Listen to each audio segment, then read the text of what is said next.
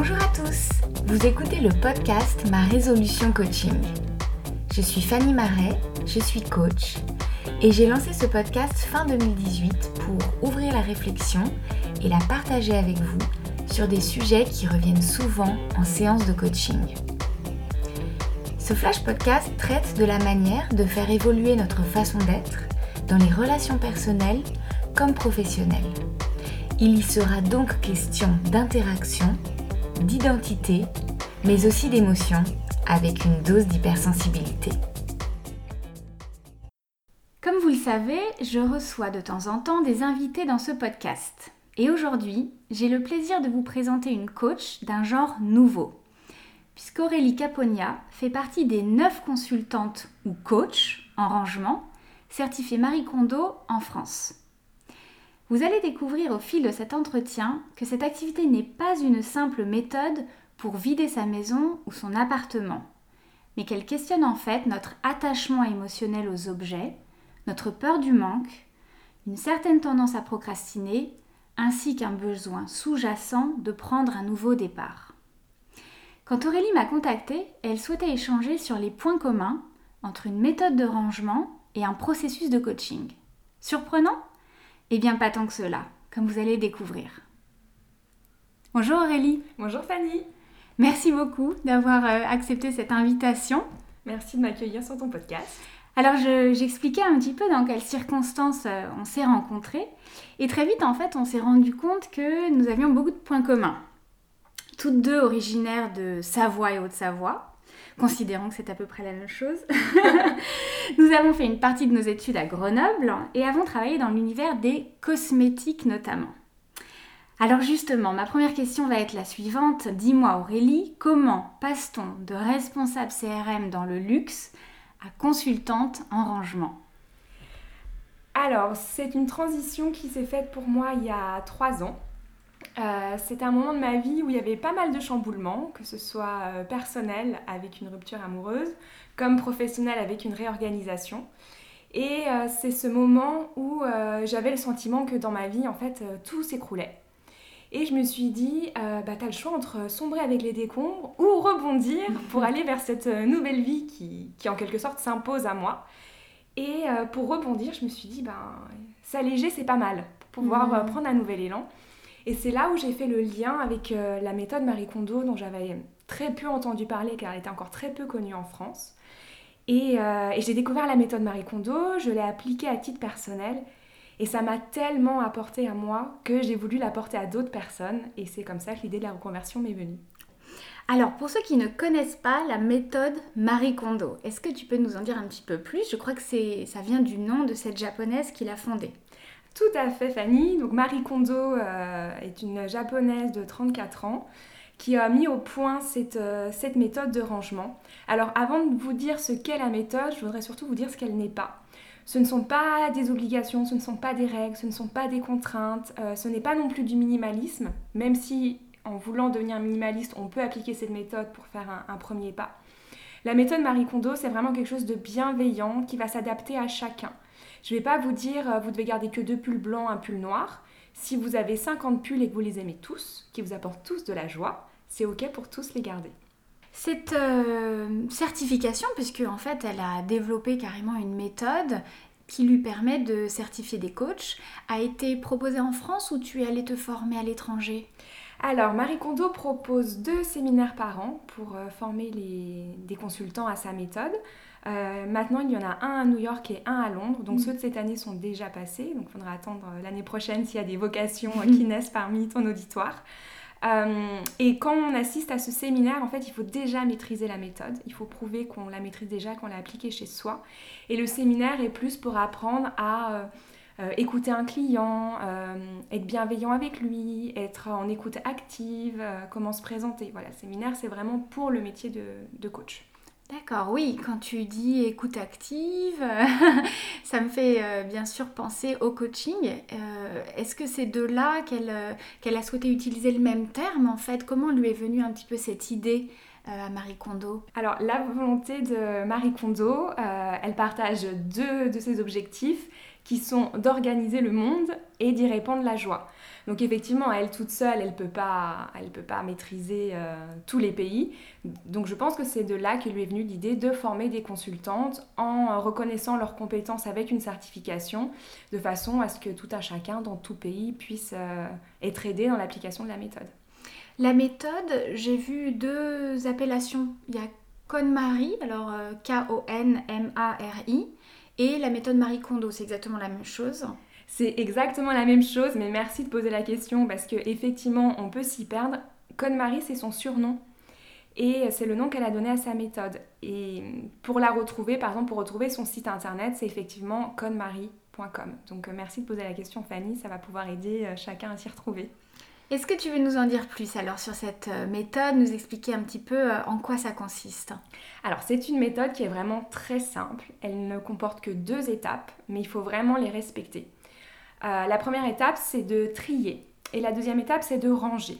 Donc ça, c'est vraiment les deux étapes clés de la méthode. Moi, j'ai envie de rajouter en amont euh, une étape préalable qui est de réfléchir à son objectif de vie, son objectif du moment. Il faut comprendre euh, quelle vie on a envie de mener et quelles en sont les motivations.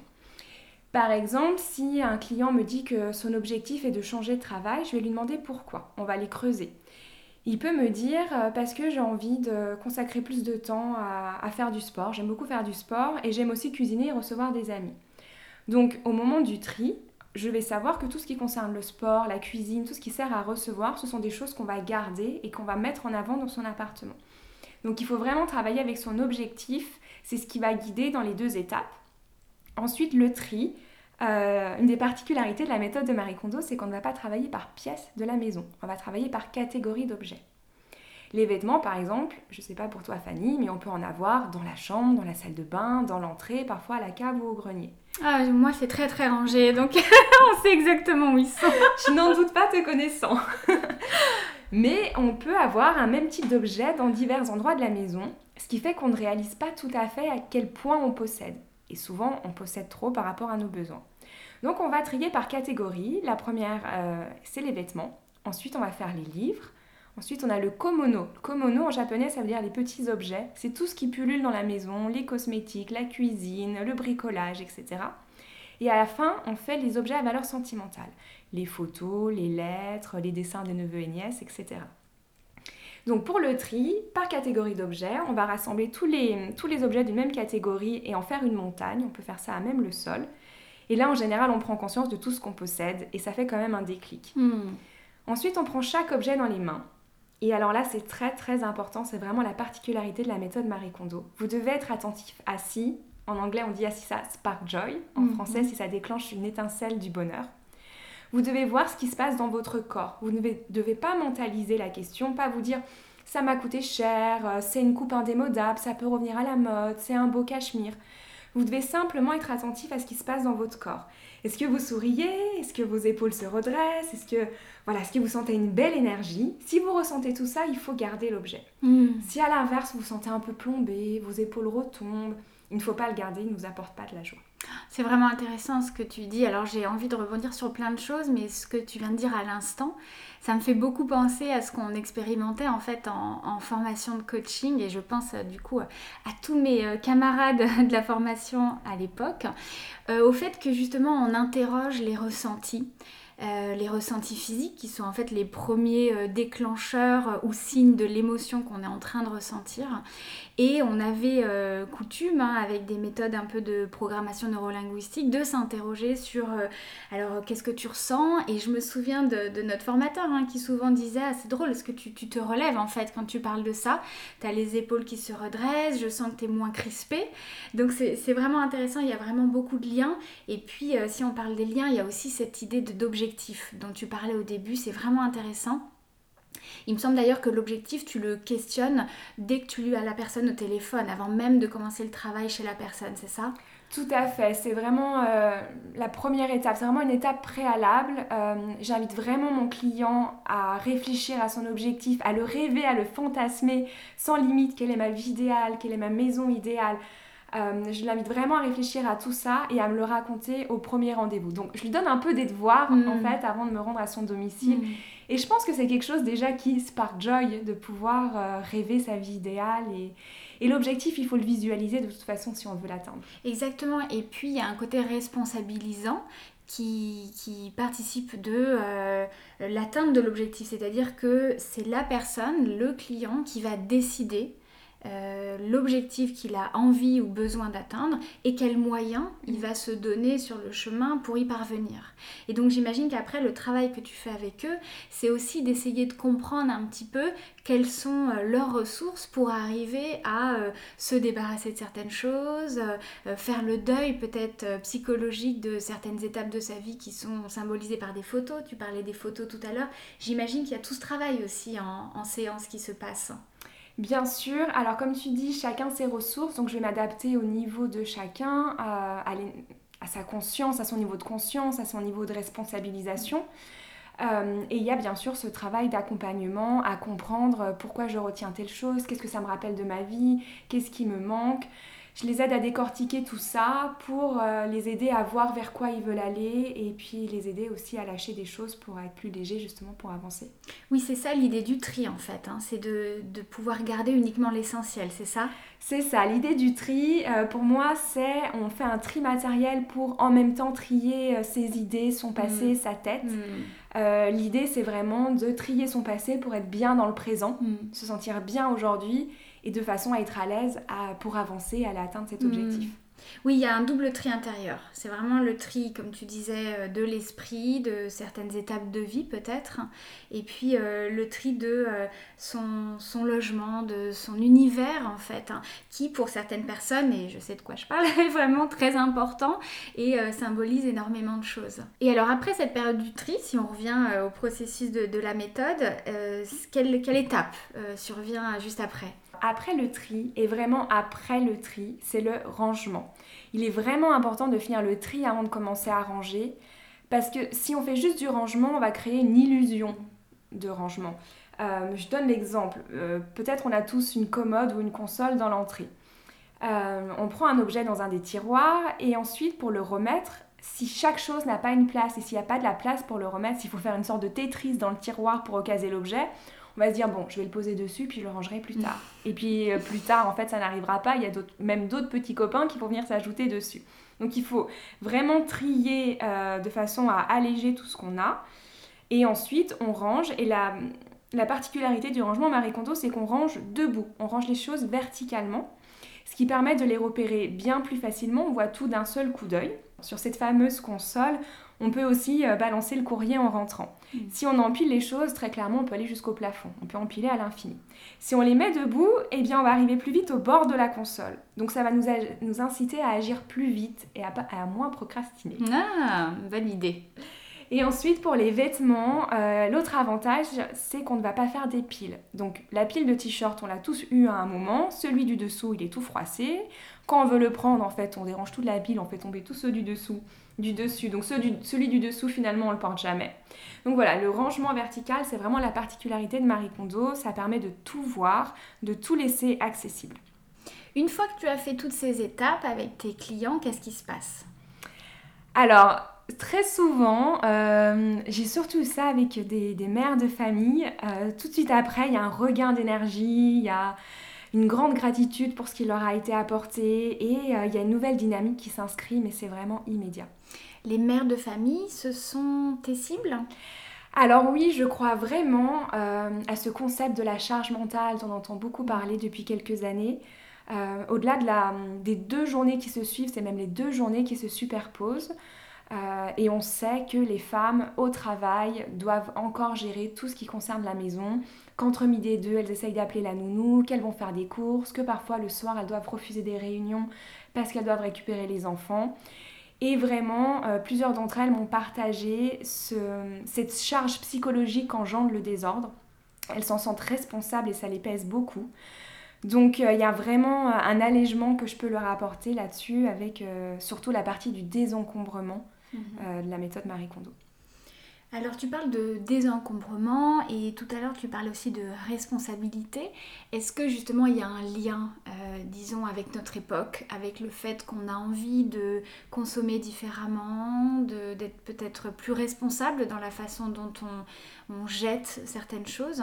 Est-ce que toi tu y vois un lien et euh, peut-être une raison du succès actuel de cette méthode?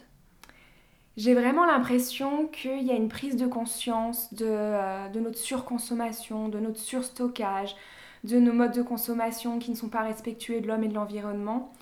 Je pense que la méthode Marie Kondo rencontre le succès qu'elle rencontre parce que justement elle vient répondre à, cette prise de conscience et c'est une méthode qui va nous permettre justement de modifier nos modes de consommation, de prendre conscience aussi plus globalement que le bonheur ne viendra jamais des objets mais qui vient des relations. Donc je pense que euh, c'est un bon accompagnement justement pour, euh, pour avancer vers un mode de consommation plus responsable. C'est intéressant ce que tu dis, que le bonheur vient des relations et non des, des, objets, j'aime beaucoup ça.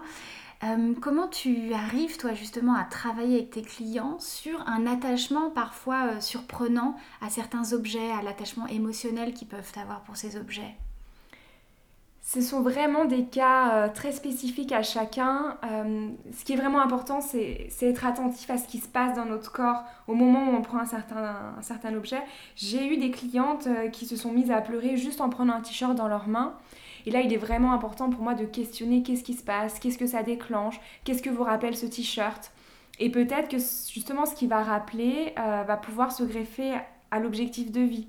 J'ai une cliente qui avait un t-shirt physiquement, le t-shirt n'était pas esthétiquement pas extraordinaire, mais il lui rappelait une période de sa vie où professionnellement ça allait bien, dans son couple ça allait bien, mm. avec ses enfants ça allait bien, et finalement ça rejoignait son nouvel objectif.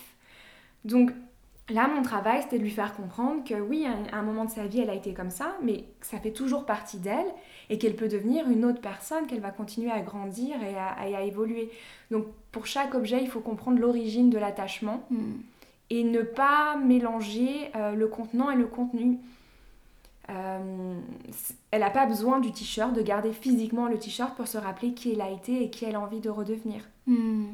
Oui, parce qu'en plus, j'imagine que ce sont des personnes qui te contactent à des périodes de vie un peu charnières, euh, des déménagements, des ruptures, donc il y a une charge émotionnelle très forte. Les, les... Il t'est arrivé d'avoir des clients qui t'appellent à des moments très particuliers, très originaux de leur vie? J'ai la conviction que un besoin de rangement, un besoin de tri n'arrive pas par mmh. hasard. Alors mmh. comme tu le dis, ce sont des moments charnières. Soit la vie vous impose un changement, mmh. soit vous, vous avez envie que votre vie, votre vie change et dans ce cas, vous devez vous mettre en action.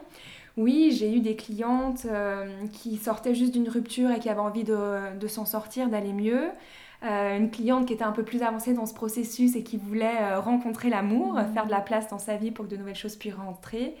Euh, une femme qui était un peu perdue dans sa vie de couple, qui n'y voyait plus très clair et que oui, on ne me contacte pas par hasard. Hmm. C'est vraiment qu'on a envie d'avancer. Hmm.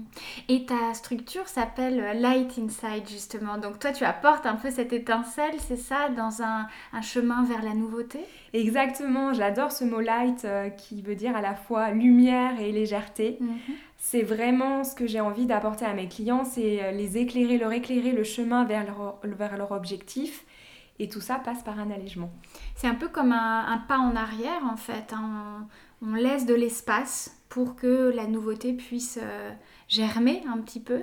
Donc il y a besoin de ce sas de décompression entre guillemets entre l'ancienne vie euh, et la nouvelle vie. Tout à fait. Il peut y avoir aussi euh, une période de deuil où on va dire un peu au revoir à certaines choses, certains objets, mais tout ça dans l'optique d'avancer et de laisser rentrer de la nouveauté. Tu parlais tout à l'heure de, conscience en fait un peu euh, citoyenne de nos modes de consommation. Toi-même, quand tu as adopté la méthode, tu as fait évoluer des choses dans ta vie? La première chose que je peux dire, c'est que je ne fais plus de shopping, ou très très peu.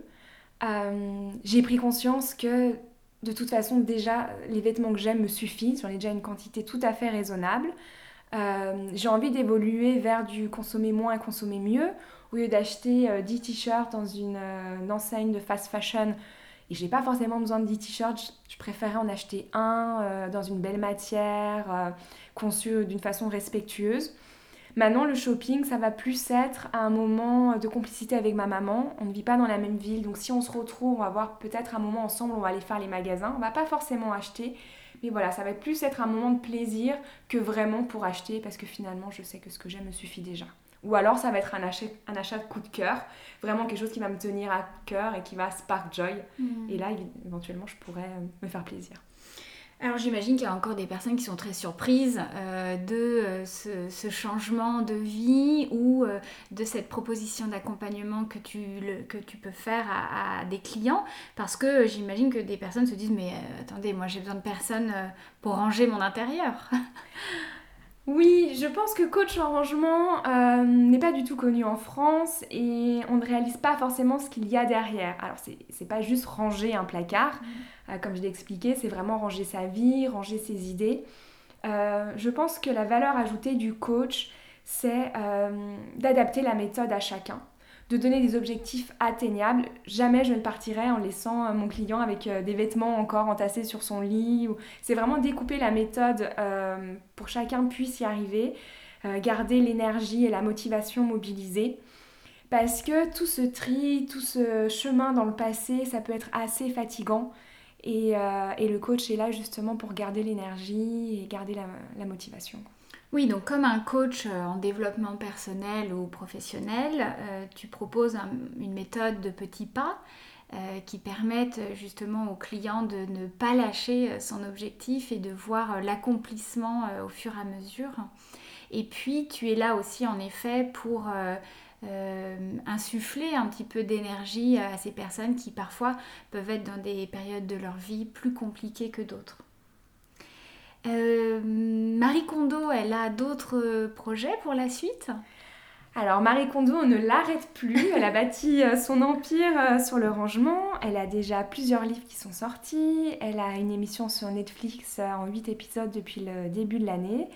Et elle a un nouveau projet, un livre pour les enfants qui va apparaître au mois de novembre. D'accord, donc on est vraiment là dans le, changement euh, générationnel. Hein. C'est quoi l'idée euh, de, ce livre pour enfants? Comme tu disais tout à l'heure, il y a vraiment une évolution des consciences. Euh, il, faut accompagner les, futures générations dès maintenant à pas être prisonnier des objets, à pas être prisonnier du matériel. et je pense que c'est plus facile d'apprendre quand on est un enfant. Et entre une maman qui va dire va ranger ta chambre une maman qui va expliquer euh, si tu tries tes jouets, ceux tes préférés vont être plus mis en valeur, tu vas pouvoir y accéder plus facilement. Si tu ranges ta chambre, tu auras un espace euh, dégagé pour pouvoir jouer avec tes jouets, pour avoir de la place, pour ne pas te faire mal. Je pense qu'il y a une éducation et si on prend le temps d'expliquer, de faire comprendre à l'enfant qu'est-ce qu'il a à gagner, à trier et à ranger, plutôt que simplement lui donner l'ordre, euh, ce sera beaucoup plus facile pour lui, il va intégrer plus facilement. Moi, je veux bien qu'on termine là-dessus parce que j'aime beaucoup cette idée qui est en effet euh, un peu plus intéressante que euh, va ranger ta chambre parce que c'est comme ça ou parce que je l'ai décidé. Merci beaucoup Aurélie pour cet échange qui nous permet de voir qu'il y a vraiment beaucoup de liens entre ce que tu proposes comme accompagnement et ce que peut proposer un coach en développement individuel ou professionnel. Merci beaucoup Fanny pour cet échange. Alors vous l'aurez compris, la méthode Marie Kondo, telle que déroulée par Aurélie, vous permettra d'avoir une réflexion en profondeur sur la valeur que vous donnez aux objets, ainsi que le rôle que vous leur faites jouer dans votre vie. Alors si vous avez envie de vous alléger afin de mettre en valeur ce que vous gardez, je vous laisserai dans les posts toutes les coordonnées d'Aurélie ainsi que l'adresse de son site internet light-inside.com. J'espère que cette interview vous aura intéressé. Vous pourrez la retrouver sur SoundCloud, Apple Podcast et Spotify. N'hésitez pas à vous abonner sur la plateforme de votre choix et à laisser un avis. Vous pouvez aussi le faire sur les pages Instagram et Facebook de Marais Solutions Coaching en trois mots, comme le nom de mon site internet, où vous trouverez mes propositions d'accompagnement individuel et professionnel. Merci et à bientôt